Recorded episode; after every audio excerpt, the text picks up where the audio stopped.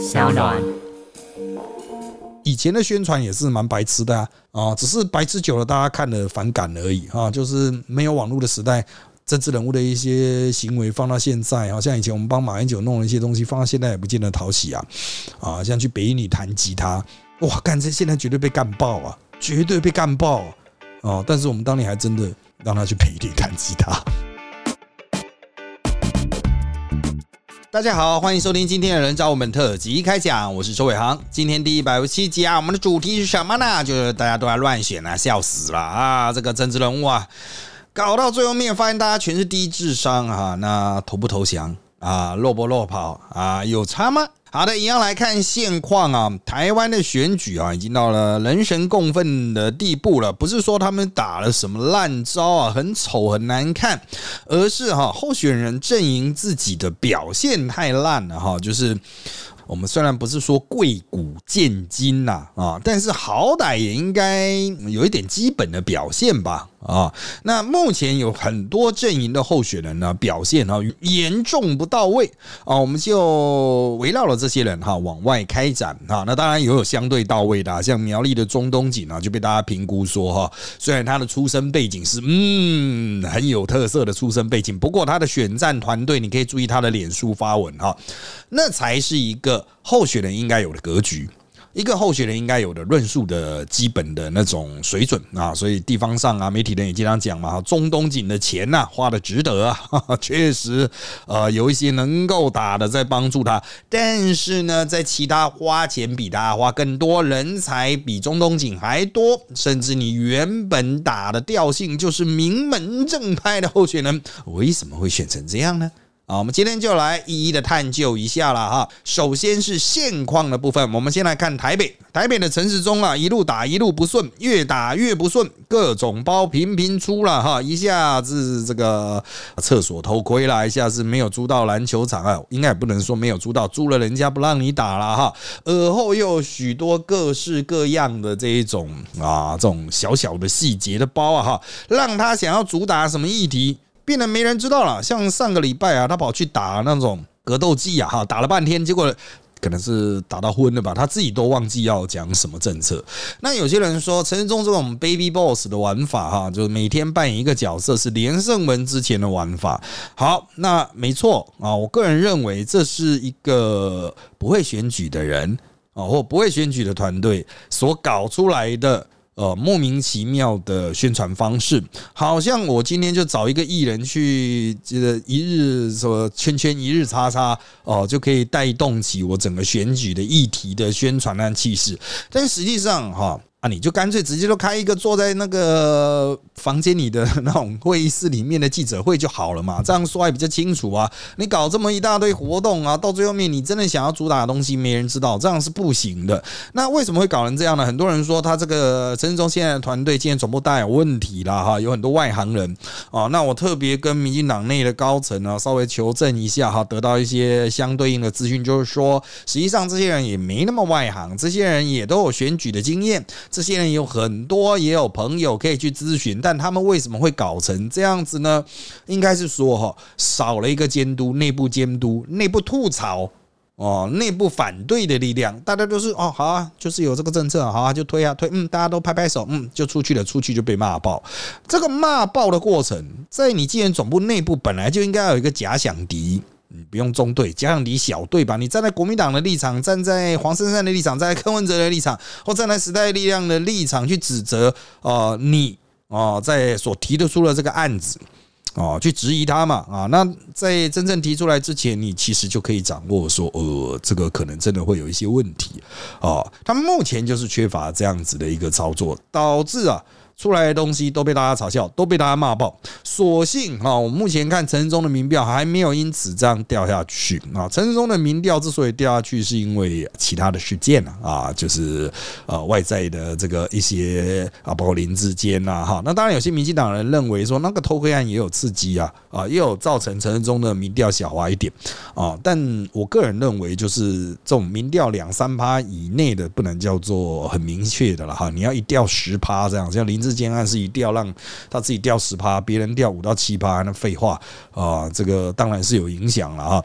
好，陈仁忠的建总部如果能够有假想敌中队的话，或许可以解决相关的问题。那蒋万安呢？其实蒋万安最近的打法也是有点荒腔走板啊，也就是说他在选台北市长，可是他谈的台北市议题也太少，他都在攻击陈时中的防疫政策。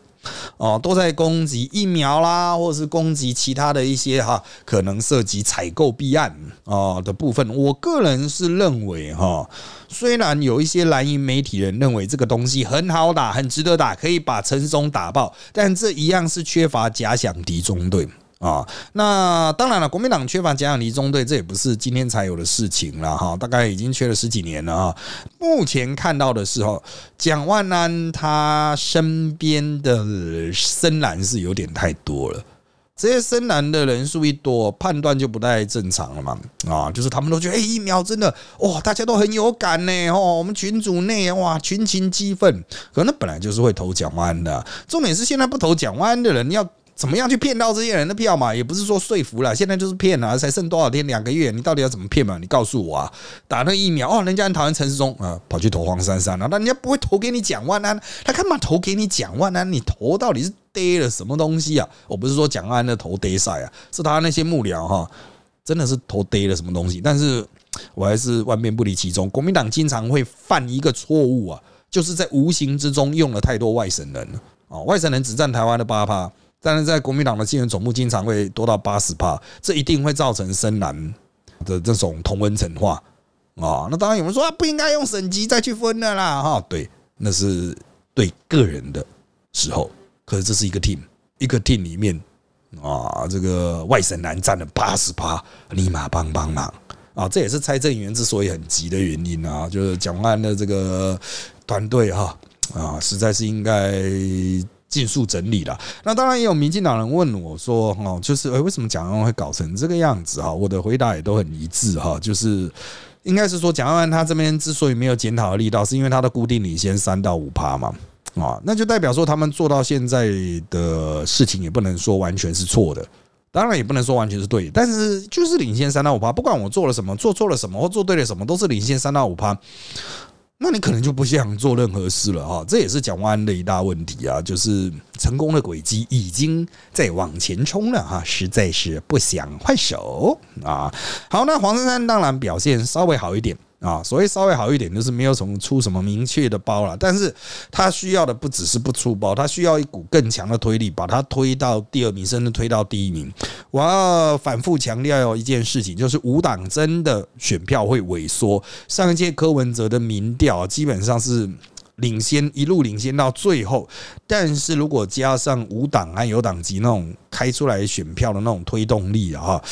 这个柯文哲当时最后面被吃掉了三趴左右的民调，啊，就是丁守中后面就会定硬撑三趴。要注意哦，柯文哲还促成对姚文智的弃保哦，所以我个人觉得啦，哈，我个人觉得黄珊珊除非冲到民调第一，而且领先蒋万安三趴左右，否则会是蛮危险的啊，会是蛮危险的啊。那当然，对黄珊珊最理想就是他冲第一，陈忠第二，蒋万安第三。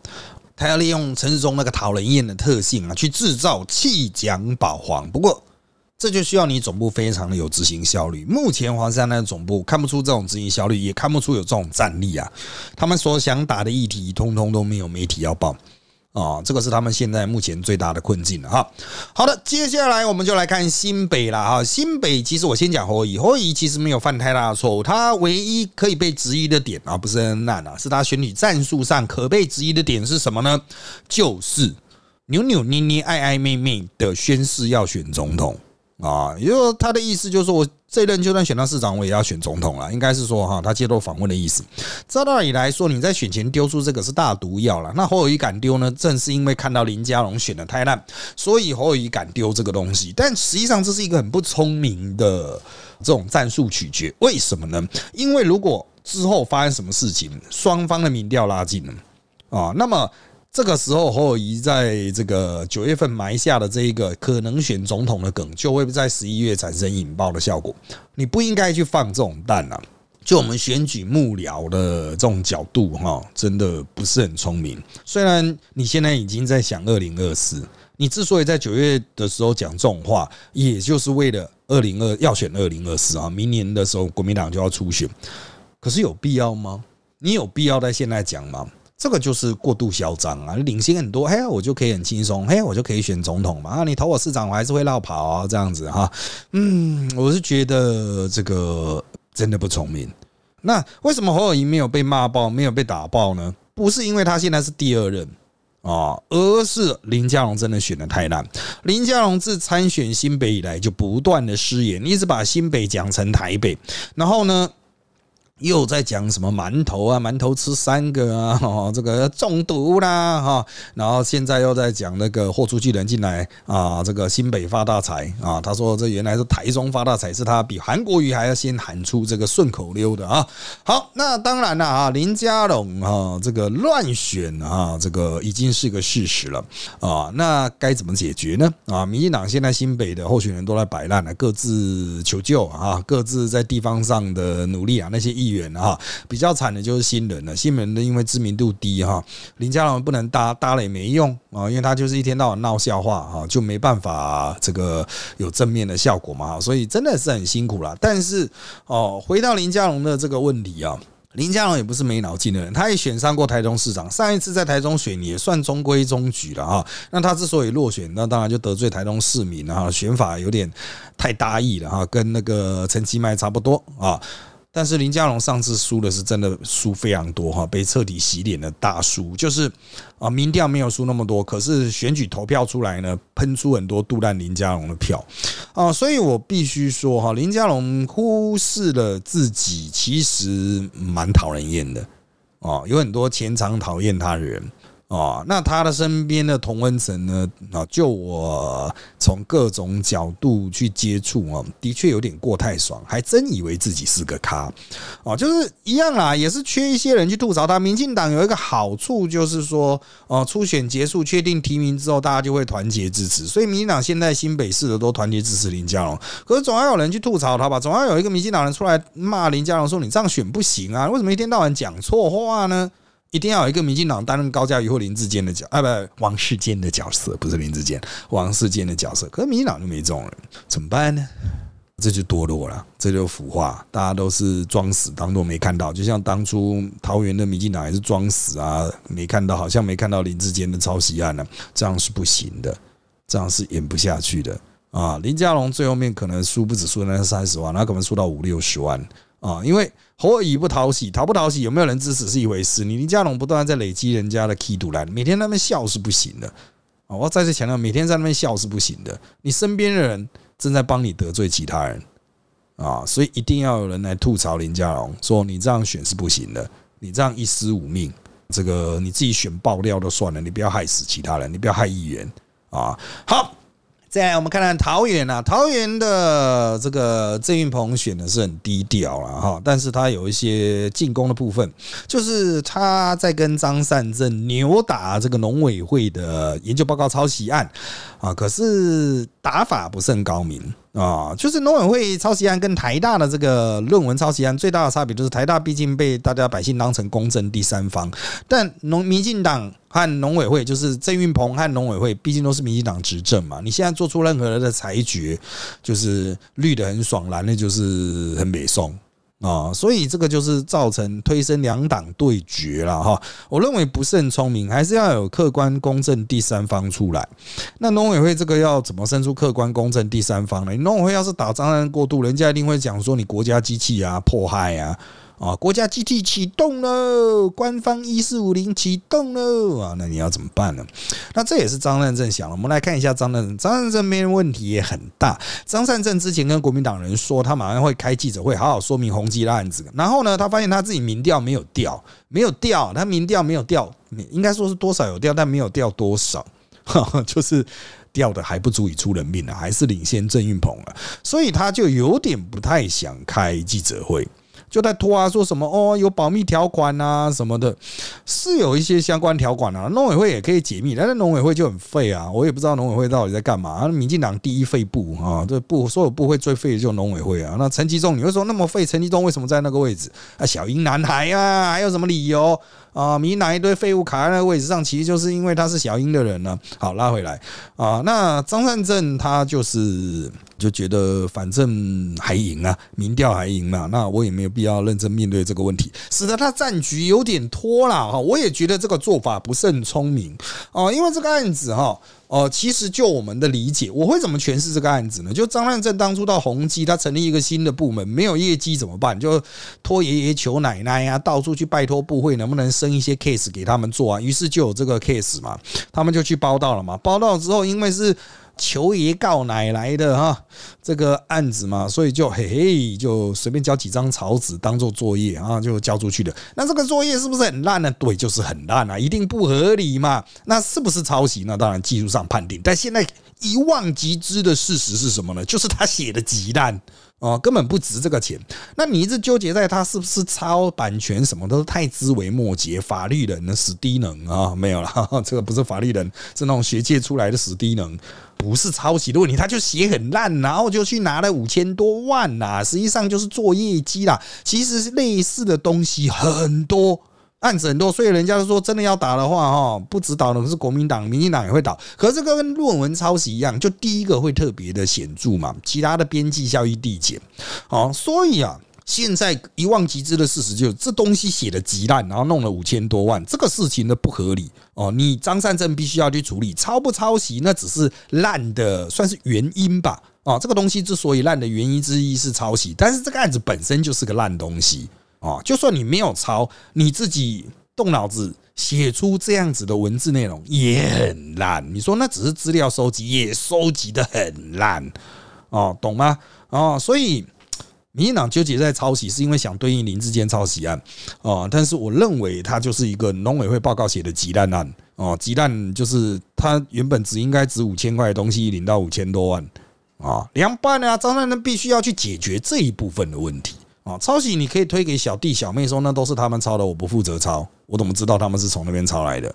可是整个东西很烂，就是主持人要扛着，张三三必须要出来说明这件事情啊！张三三不说明这件事情呢，后面会有后坐力了哦，就会当然桃园现在已经变成比烂营嘛啊，因为地震的关系，他们那个巴德这个体育馆的那个天花板掉下来啊。唉，这个又有一个新梗了。张兰正可能头低低的，又可以再撑一阵子哈，但是这个非长久之计啦。我个人认为哈，真的是不行，拜托啊，这个认真一点选啊，好好的选啊。有选举幕僚去告诉张兰正说，你一定要把这个做一个结尾。就算他如果他写烂，你就说啊，这写的是很烂啊，你就这样自己出来承认嘛。你现在又有点像林志坚坚持说我这原创啊，张兰正说我这写的不错啊，那你就死了嘛啊，好。那接下来我们再来看新竹，新竹的沈慧红啊，其实是一个不重要的人哦。就我所知，绿营媒体的很多人很杜烂他，完全没梗，不会说话，也不会做事。那他为什么会在那个位置呢？林志坚护航，所以沈慧红其实就是林志坚哦。林志坚回去帮他合情合理，可是林志坚如何帮他就是个问题。那林志坚选择仍然要站在第一页，他在第一线，他在百工百业的造势大会上付出了。那林志坚付出之后呢？啊，一出出来就讲错话。啦，什么台积电你有不良品啊什么的啊，就被大家质疑说靠腰嘞，你自比台积电你啊？那当然，沈惠宏现在民调第三了，大家不要有什么怀疑的，他就是第三了。还有人那时候民进党应该不错了，他就是第三了，啊就是被那个新竹棒球场家林志坚抄袭案搞到第三了，本来还可以第二的，是第一是。绝对奢求了。那现在冲到第一的是高宏安，因为高宏安到现在目前为止是没有什么太大的问题。虽然有人去打他助理，好像拍什么片，哎，不不不能讲说是拍片，要经营什么频道哦，情色频道什么的。可是那到底关他屁事啊？到底是多低能？民党专门去打这种很低能的梗哦。重点是沈惠宏那边真的太爆了。那沈惠宏本身很废嘛，然后林志坚有案子在身，抄袭案啊没办法解决，他还跑回去申诉嘛。如果再被打回就更难看。那林根人呢也有抄袭案，那林根人呢也很废。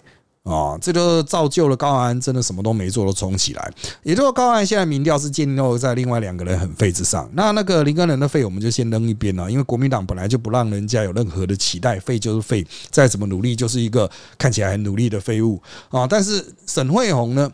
啊，沈惠宏他其实是事务官，多少是会做点事的，那就做事展现你的执政成果。可是呢，林志坚这个重视浮面的家伙，他回去救。沈惠宏一定会搞一大堆宣传啊，因为林志坚就是透过宣传架起来的。啊，这个一个形象嘛，啊，你要看，哎，林志坚呢穿个韩版西装啊，瘦瘦的啊，帅帅的啊，哈，搞点亲子活动啦，哇，新竹啊，这个门面很漂亮，这样子，呃，林志坚这一点搞的是不错，可是沈惠宏呢，适合搞这一套吗？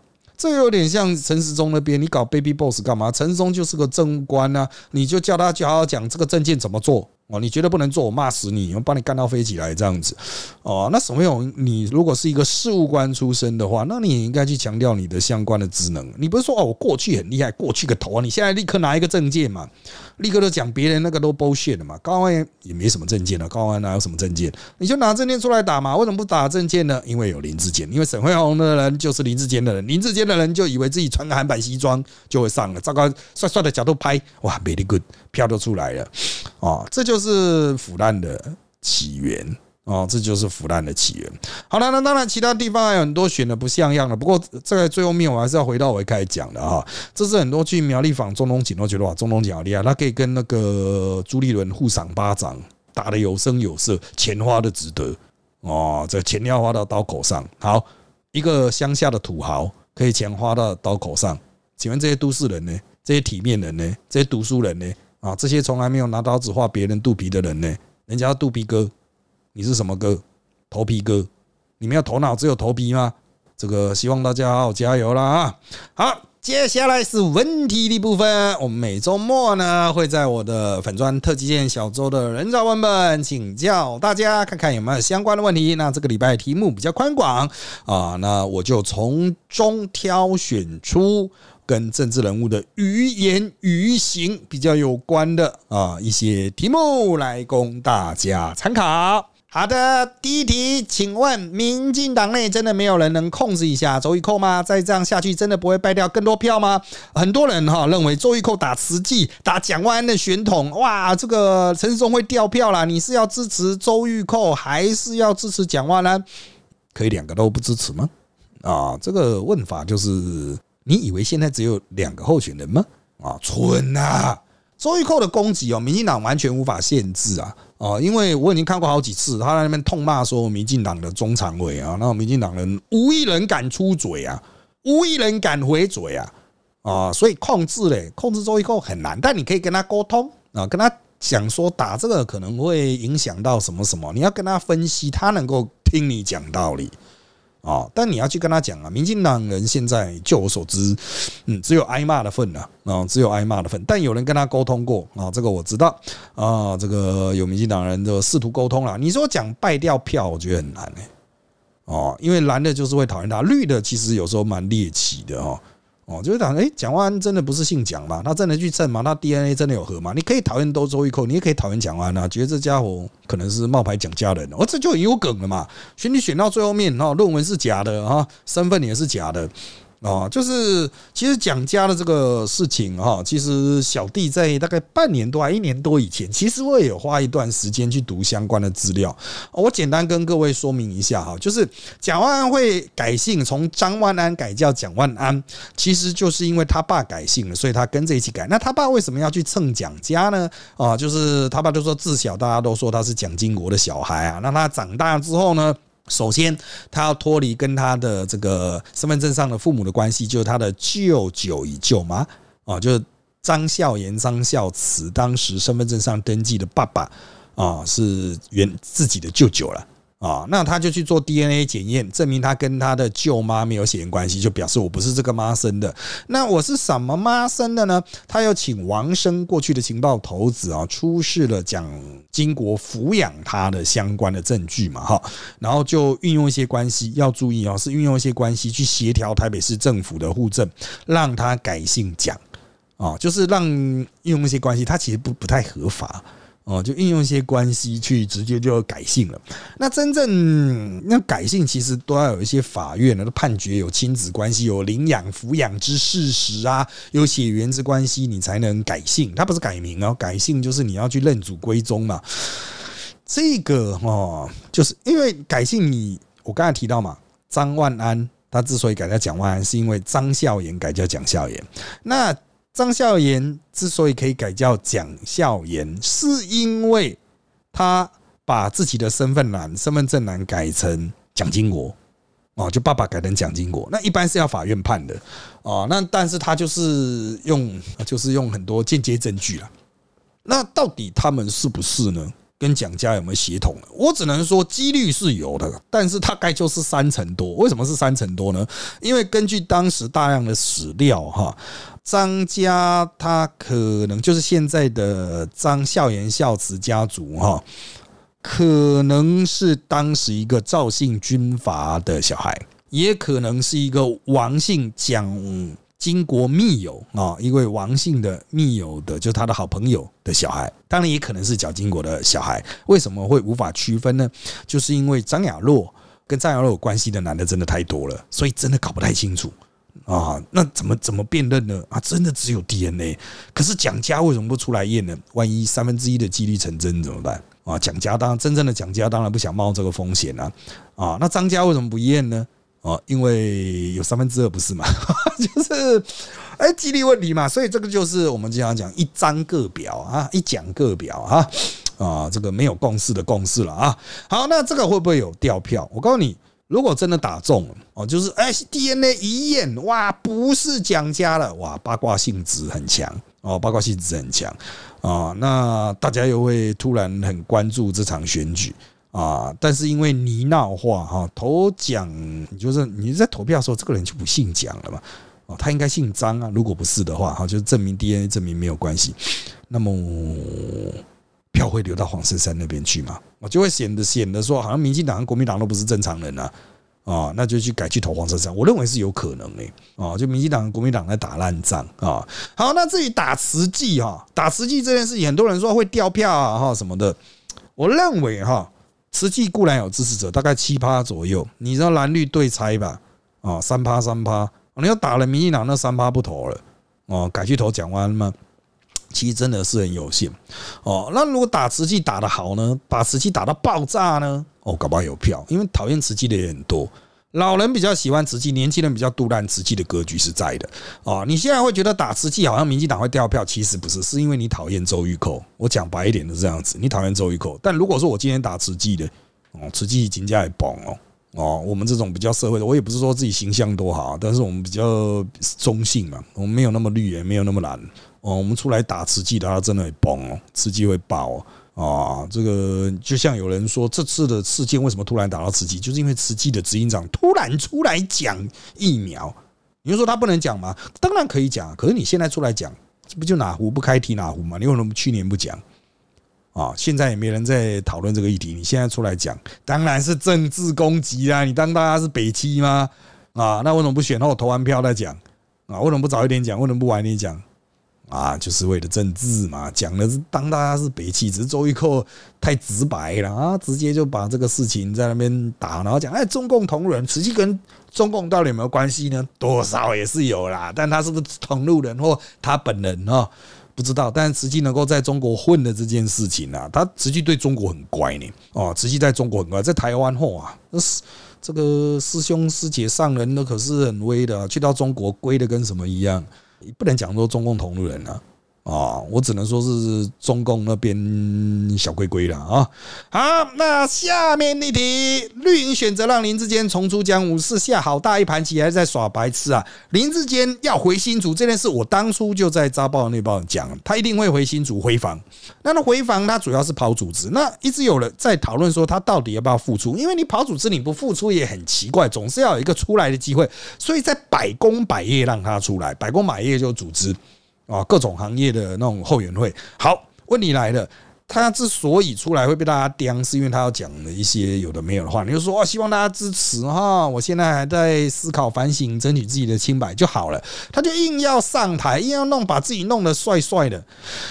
业障啊啊，这就是他的业障啊哈！他到现在还搞不清楚问题的重点啊哈，还以为自己洗洗帅帅啊，帅帅洗洗啊，水水帅帅啊，就可以从从从政个人的未来。实际上他已经没有未来啊！他两个学位被取消，他就已经没有政治的未来。我如果是他的幕僚，建议他去做做生意呢，炒炒房地产了 啊！反正他们新竹帮了很多都在炒房地产了，不是吗？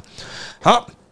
下面一题，这样乱选下去，要是十八岁公民权修宪复决过不了关，这样业力回向哪一边会伤的比较重呢？当然是民进党，因为国民党只是被迫配合十八岁公民权。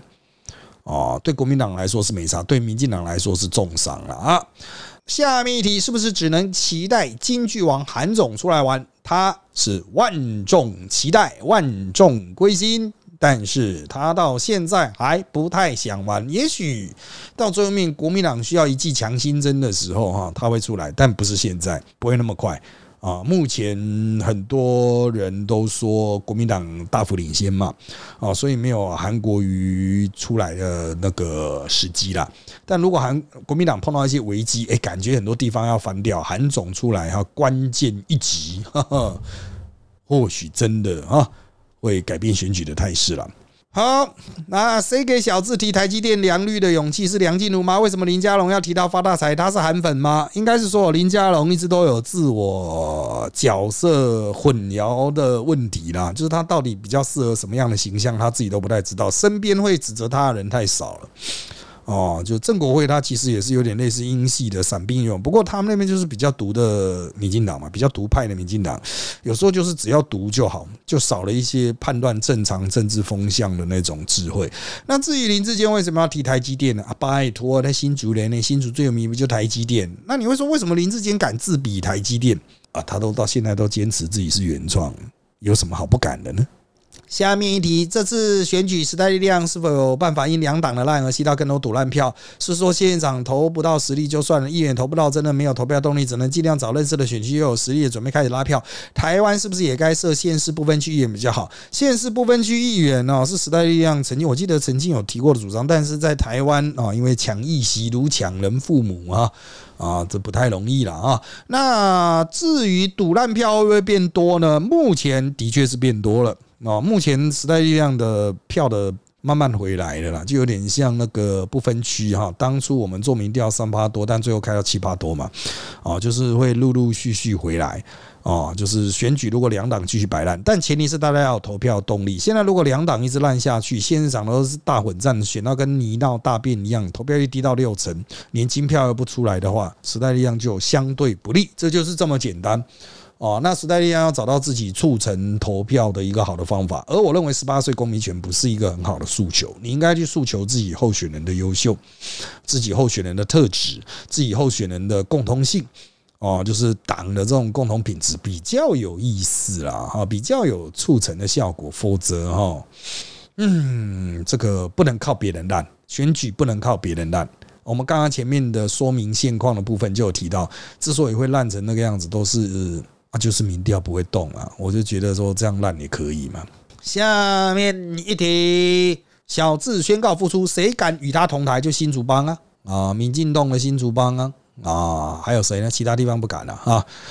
好，下面一题，请问万安一直提不出像样政策，民调却稳稳的，到底是民众对委员长的信仰，还是小鲜肉的遐想啊？现在台湾协同纯正真的有号召力吗？答案是是的，蓝的就是会投。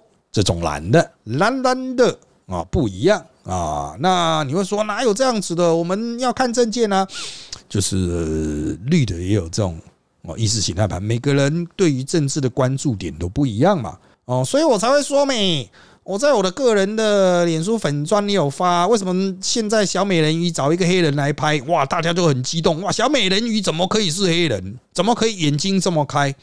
啊，这就不就跟那种总统一定要姓蒋吗？啊，这个市长一定要是外省人呢？啊，不都是同样吗？啊，这就是种族主义啊，不就是吗？啊，这就种族主义啊，协同主义嘛，啊，长相主义嘛，不都是这样吗？市长要有市长的样子啊，啊，市长要像样一点啊，温文儒雅啊，就大家都有自己的信仰啊，这个是拼信仰了，好不好？好，下面一题。县市长选举绿营全面溃败，对接下来总统选举有何影响？大叔会下台负责吗？我可以先回答你，大叔不会下台。我已经听过好几次了哈。如果你不知道，呃，相关的缘由啊，你可以在我的扎报的内报或社团里面去啊搜寻的相关的脉络，我分析很多次。那县市长选举绿营全面溃败，对总统大选，我个人认为影响有限。看赖清德的折损程度，目前赖清德是完全没有折损的，其他人可能会有严重的折损，这只会巩固赖清德接下来。的皇权，他成为大战之后大败的唯一幸存者，那当然就是极强啊，因为毕竟中央还是全面执完全执政嘛，好。下面一题，林颖梦最后闹柯文哲签字那出，真的是如徐巧芯说民调太低要博版面吗？这次前实力五党议员们连任机会大吗？民调比较高的有哪些？基本上啊，林颖梦也是困兽之斗了啦，哈，他要柯文哲签字也是要制造冲突的场景，他大概也知道柯文哲不会签了，哦，那当然被柯文哲羞辱而难以再做后续回应，那就他家的事了哈，啊，那他就是林颖梦还要再选嘛，就一定要博版面了，但博了也没有用啊，那这次前实力。五党议员们连任几率比较高的哈，我个人认为大概就只有苗栗投份的曾文学哦，因为我看我去投份看哈，他的看板什么都蛮多，代表他的资源力道很大哦。你们说钱哪来？我怎么知道啊？又不是我捐的哦。但他看板很多哦，那加上那一区有一个特性，就是因为贿选被逮捕的太多了，所以就算你一开始哦投票没上哦，其他人被抓走之后，你还是有可能。补上啊，苗栗就是这么神奇的地方，所以我一直强调有报名有希望啊，实力后来就赶快报了啊，报了那个吴伊利亚啊，这个就是那个乐色场的抗争的那个媳妇哈，所以我个人认为，然后就是真的看选区特性哦，看选那他大都市呢机会不大啊，机会不大啊，民调高也没用，因为他们现在五党啊，我说过了，五党的得票会缩，而且会缩到让你哈连你爸妈都不认识的程度了。非常严重。下面一题：林志坚复出讲良率跟诚信对选举会有影响吗？呃，反正沈惠宏就是第三名了哈，就是再怎么讲你还是第三名，就这样。好，下面一题：几个小党实力民众激进，今年底预期会比四年前涨或更多吗？还是大党耍废照样吊打小党？你是说？议员的席次的话，如果是选县市长的话，目前来讲就是高鸿安是民调领先，就是这样子啊。但如果是选议员的话，时代力量现在应该有个实习上下吧，加上退党的扣一扣，应该有个实习上下哦。那你要说比四十年前的十六席更多的话，那就真的是要看后面的努力哦，真的要看后面的努力，因为今年提名好像也是蛮多的。哦，蛮多区都提了不少人啊，那整体选起来，当然资源是比较不足哦。那党的定义界定上也跟其他政党有一些比较明确的市场划分啊，大概就是切出三到五趴非常。呃，关键的选票，但光是这样还不够，还需要去争取更多的的认同，那就要去街上扫啊。好，实力有实力课题，民众党的课题呢？民众党很多是正二代带枪投靠，所以他本来就有一些基本盘，再加上科粉的那三五八票就上了，所以民众党就算民调不好哈，我认为最后面冲上去的几率是很大的。最后面他那个民调不准，很多人说民众党的民调其实都在安全名单外啊，你这民调做坏掉了。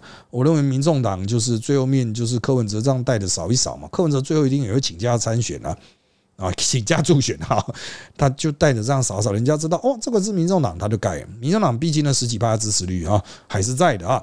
那激进最大的问题就是陈柏惟退党之后，其他的那个有票的。啊，张博洋哈有知名度啦，那张博洋又是被折损的哈，我就觉得就很蠢啊，低能啊，没事折损你那个大将干嘛？你折损这个大将只是要去破民进党的郑国会，而且郑国会根本不在意啊，郑国会哪里在意？莫名其妙，到底是在破什么 LP 啊？哦，那我认为他们自断左右臂之后啊，你现在根本基进党上不了什么电视啊，你要怎么选？实力也上不了电视，但是至少我还在电视上嘛，啊，那其他人呢？啊，其他的实激进的都上不了的话，就拜拜了。那你说地方议员选举是不是大党压着小党？应该是说那些地方上长期经营的，他用服务来压制你这些新人，绿营的新人、蓝营的新人照样被屠杀。即便他们有党的那种组织票，我个人认为还是很难上得了。今年大概没有多少新人上得了，这个就是选举的现实。选举一冷，大家回去比基本盘，比地地方经营，老人就是屠杀新人啊！这也是为什么现在各地的新人都很急啊，因为选情僵化嘛啊。好，下面。一敌啊！现在选举方式逐渐网红化，或是变成负面减分战。什么时候大家开始认为讲政策无用呢？啊，那负面选战成为议题主流，计划成为值压低中年选民的投票意愿，会不会也是一种战术呢？绝对没有这种战术，绝对没有这种战术。我必须要强调了，负面选战就是没有招的招，他觉得可以用这个把对手打爆。啊。但如果打不爆的话，就是互抹泥巴了，大家百姓就无聊，造成。杀敌三千，自损一万的效果啦。好，那网红化是最近的十年啊，慢慢出来新媒体之后，才有所谓的网红化。可是以前的宣传也是蛮白痴的啊，啊，只是白痴久了，大家看了反感而已啊。就是没有网络的时代，政治人物的一些行为放到现在，好像以前我们帮马英九弄了一些东西，放到现在也不见得讨喜啊。啊，像去北一女弹吉他，哇，干这现在绝对被干爆啊，绝对被干爆啊！但是我们当年还真的。让他去陪练弹吉他，然后就是，哎呀，这个政策还是要讲啦，怎么讲的好，需要专业的宣传人员。那啊，好，再来是台南谢龙界有在选吗？今天看到有看到很多跟赖清德合挂的，民众党跟柯文哲合挂的，谢龙界完全看不到，这是中央党部没出钱，谢龙界没出力吗？中央党部一定不出钱，谢龙界永远都是这样选啊，所以放心好了，龙界兄是一定会选挂的。好，那乡下靠地方派系组织票选举，那地方派系不能推个正常人出来吗？哎，你看到的已经是比较正常的了，还有更不正常的，好不好？还有更问题更多的，好不好？你看到的已经是比较正常了。我再强调第三次，你看得到的一定是比较正常的啊，好不好？下面一题啊，这个。两大党台面上候选人是选民造就成的吗？不愿意给小党机会，造就两大党有乱搞的空间。小党要自己努力自强，你不能说什么哇，选民都不给我机会。你要努力自强，你要站在路上，站在电视上去说服选民，你比那些有名的候选人更好，而不是说哎，你都不给我机会啊，我就不认识你，我根本不知道你是谁，我要怎么给你机会啊？路边那边在发传单，你为什么不给他机会？这边那种便当啊，咖啡店不是也会请人发传单啊？大家就有给他机会吗？人家小党嘛。好，所以哈，我个人认为哈，就是这个现在的政党民主化之后，好歹还比较看后那种选民的调性去挑选候选人。像国民党之所以推蒋万安，就是选民调性嘛。这推出来大家就是会投啊。啊，你说选民怎么看脸？选民怎么看省级？选民怎么看协同？啊，选民就是看呢。啊，啊台湾人不就是这样吗？这个各有各的偏好嘛，那大家就尽量去集中焦点嘛。像朱立伦千挑万选出来这些被骂爆的候选人，他现在是不是稳住朱立伦啊？目前的十五席到十六席，甚至有机会到十八席的那种成果呢？的确啊，就是因为他挑了这些人嘛，所以朱立伦稳住了嘛。哦，那你会说蔡英文呢？蔡英文也挑了一些他觉得能够投选民所好的，他是用民调了啊。那当然后面爆掉是因为。哦，这些像林志坚的个人特质啊，之前搞了事情的问题啊，啊，还有他大环境中央执政不利了哈。但是我认为民进党提的候选人也算相对在各种人选中相对比较 OK 的了。哦，就林志坚比较不 OK 了。那陈忠他跟林佳龙，好吧，啊，陈忠吧，就这样嘛，不就是这样吗？在林佳龙选台北应该不会这么荒腔走板了。好。那当然，他有补充了哈。这就算两大党提名阿里不达候选人，导致中间选民火大不投，将选票分散到其他地方，两大党也可以用基本盘碾过去。但是你要想，你觉得那是阿里不达的候选人，可两大党基本盘不觉得是啊？哦，这代表你是中间选民，你觉得对方是提阿里不达人呢？哦，人家都搞不好觉得哦，这个好赞哦，蒋万干超赞的哇，白面书生呢，超赞的啊，就价值观不同了。那这个下面一题是大概选书还有后路可退吧？出包如果没位置，草包胡闹啊，也会有人打他，打到不胡闹。应该是说他的咖或是看展比较低的话，他出包一定会有人骂。现在推的候选人看展都太高了，所以他出包大家比较不骂。哦，这个就是就看你背后的是谁啊。下面一题，目前听老师节目多是以选举手段高明评价候选人，请问选举手段高明与否会间接反映候选人的执政能力吗？北漂学生青年许多在台北没选票，但看来台北各政治人物政见都有北漂议题，这是为什么呢？啊，以前因为不发敬老金的事情对柯文哲很有好感，进而觉得蓝绿违反议会全能逼发敬老金很乐色，但目前台面上三个候选人都支持发敬老金，为什么人都没有人跳出来指正这种其都是平等呢？好，我先从最后一题开始回应。这一种批判，这一个当然只有第三势力，像时代力量持续在批判呐，社民党持续在批判呐，但是他毕竟没有票，因为台北老人就几百就是要钱啊，大家就要贿选啊。那当然，你如果你很反弹的话，真的就是只能选一个拒发的候选人。好，那至于北漂青年呢，当然没有票，但是他会带动一些议题。哦，北漂青年他本人没票，但他有亲戚啊，啊，可能会有一些相关的票了哈。好，那再就是选举手段是否高明啊？是我们在选举过程中能够看到的。我们在选举中过程中看不到的是执政的能力啊。当然，你连任了就可以稍微评价一下他上一任的表现了哈。那。没没办法评论了，就只能评论选选举能力嘛啊！等他选上，我们再来评论评价他的执政。那选举手段高明与否，跟执政能力有关吗？答案是通常无关啊，通常无关的啊。好，下面一题啊，台北英系乱搞，其他派系不愿意出手，是因为没有利益，还是纯粹想看笑话？应该是说，现在介入救不起来，人家不会感谢你，搞不好还推到你的头上去啊。啊，所以见死不救、勇兵自重是朝代灭亡前最常见的一种现象啊。那政治人物、高阶政治人物要去设想如何避免这样子的腐化，但显然蔡英文没在想啊。下面你蒋万安出来骂挡疫苗的话题是怕自己被边缘化吗？啊，我刚才前面有提到过，那是因为他的深蓝的那个背后的幕僚哈，认为这个有票，但实际上那都是已经会投他了，打这个就是会投他。当然他可能想要再去刺激一些蓝票从黄珊珊那边回流啊，我是认为效果很有限啊，效果很有限。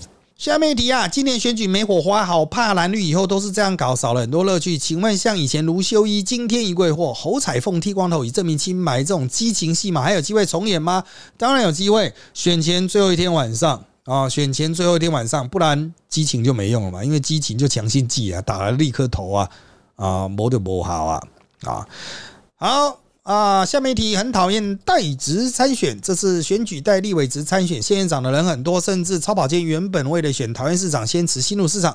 啊，那老师你怎么看？那另外，既然这么多喜欢代职参选，为何黄珊珊要辞副市长呢？不能一边当副市长啊，一边选举吗？应该是说，黄珊珊一边当副市长一边选是可行的，可是原本台北市就要裁掉一席副市长。啊，只是因为蔡父后来突然生病了哈，才出现一个意外的状况啊。因为台北本来就要裁掉一席副市长啊，因为人口缩到两百五十万以下啊，那他就先辞了嘛啊。那另外一个要素是，民进党已经在打他利用市府资源选举。那黄珊珊有没有利用市府资源选举呢？答案就是很明显，有嘛，一定有。不然为什么他辞职之后突然声音就没了？就是因为他之前有声音，就是因为他是副市长。啊，有声量，记者会拍啊，能够到处跑跑照啊。现在他辞职参选呢，哎，就什么都没有了啊。这的确哈是一个问题。那当然你会说，那这样子黄山就应该不要辞啊？呃，反过来嘛，民进党就会拼命打这一点嘛。啊，好，那我个人认为哈，这个辞职参选哈，就所谓代职参选议题，就是这个任期哈结束选那是 OK，你任期结束换跑道那是 OK。啊，比如说我这个新选上，我现在是议员选县长可不可以？可以啊，因为我议员就是做到底嘛。然后接下来下一任就是县长嘛，因为那个任期是接起来的。我认为这种绕跑的，比如说，哎，我选了之后市长做一两年，我就辞职去选总统啊，或者是县首长、县乡镇市长辞职去选立委。那这种你任期就没有做满，那你应该什么时候辞？至少让你的补选呢？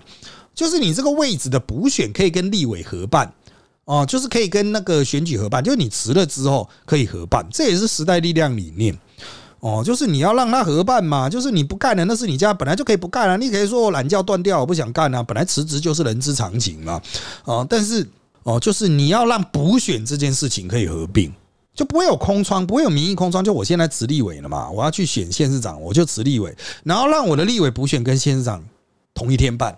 啊，这样问题就解决了吗？啊，但是大家都不辞啊。那下面一题，乌俄战争让我们知道战争离我们不远，但蒋万安轰签不投降承诺书很白痴，每个人都奋勇抵抗，签这干嘛？但一般人身份证上的父母也都是亲生父母，只有蒋万安的老爸验的舅妈那个巴拉巴拉故事哈。啊，就是我个人认为前面的部分比较值得讨论啊。那前面的部分就是这个不承不投降承诺书，这是独派发起的啦。哦，独派发起的，大多数人就签了就算了，也没什么签不签的问题啊。那不签才有梗嘛，哈。哦，本来啊，这个签这种承诺书就是一个政治作秀。那国民党不配合作秀哦，也是很自然的事情啊，因为这是独派办的，我国民党干嘛要配合你作秀啊？见鬼了！哦，那蒋万那出来讲说啊，怎么投不投降啊？怎么的，本来就会抵抗到底啊，也很无聊啦，啊，也很无聊啦，就是只是对自己的同温层喊话，也喊不到中央选民。中央选民看的就是，嗯，你真的会打仗吗？蒋万安有没有当兵？我不知道。哦，就是人家想到蒋万安你这么精深这一种，真的打仗也跑了吧？啊，奋勇抵抗的妥了啊，所以他就也没什么讲，就是说啊，这独派发起的，我们没什么意愿，不想帮他造势，就解决了啊。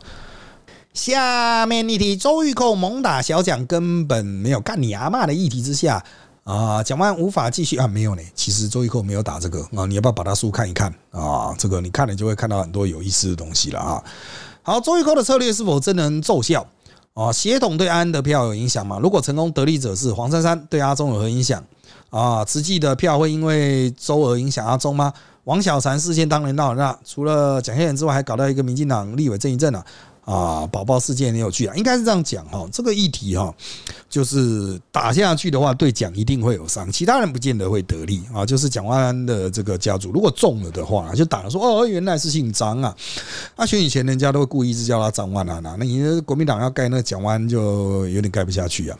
只要一趴盖不下去，就可能对选举造成致命的影响啊！那实际的这个我前面分析过了哈，我认为就是不要装成你很喜欢实际的，不要演啊！大家每次碰到这个都很想演啊，现在讲完了出来讲说，我不要打我协同，不要伤害我老婆，关你老婆什么事啊？我最没关系就是你老婆啊啊！那个不要伤害我小孩，你小孩可能会连带受到牵连，变得不是姓蒋啊，但是这个是我害的吗？这个是谁害的？啊，这是你爸害的，到底关他屁事啊？到底关小啊？啊，好，下面一题，那民进党还会这样败票多久呢？林夕耀、洪耀福怎么没被换掉呢？蔡英文还会忍受多久呢？我必须要讲，说穿了，蔡英文如果没有林夕耀、洪耀福，蔡英文就什么屁都不是了，怎么可能不纵容这两个家伙呢？好。最后一题啦啊！前台候选人相继论文抄袭被抓包啊！以啊，以老师过去浮选经验，候选人会事先跟纪检团队告知其论文可能有问题或其他包，请团队先想好政策，还是出事了也不会跟团队承认。我会这样讲，我对所有候选人来请教，我都是把你自己的哈，你认为的问题，你的黑资料、黑历史稍微整理一下。然后判断这个能不能撑得下去，你自己要先写好。你要不要给我看是你的事情，你自己先写好。如果你愿意给我看，我们一起思考怎么解决。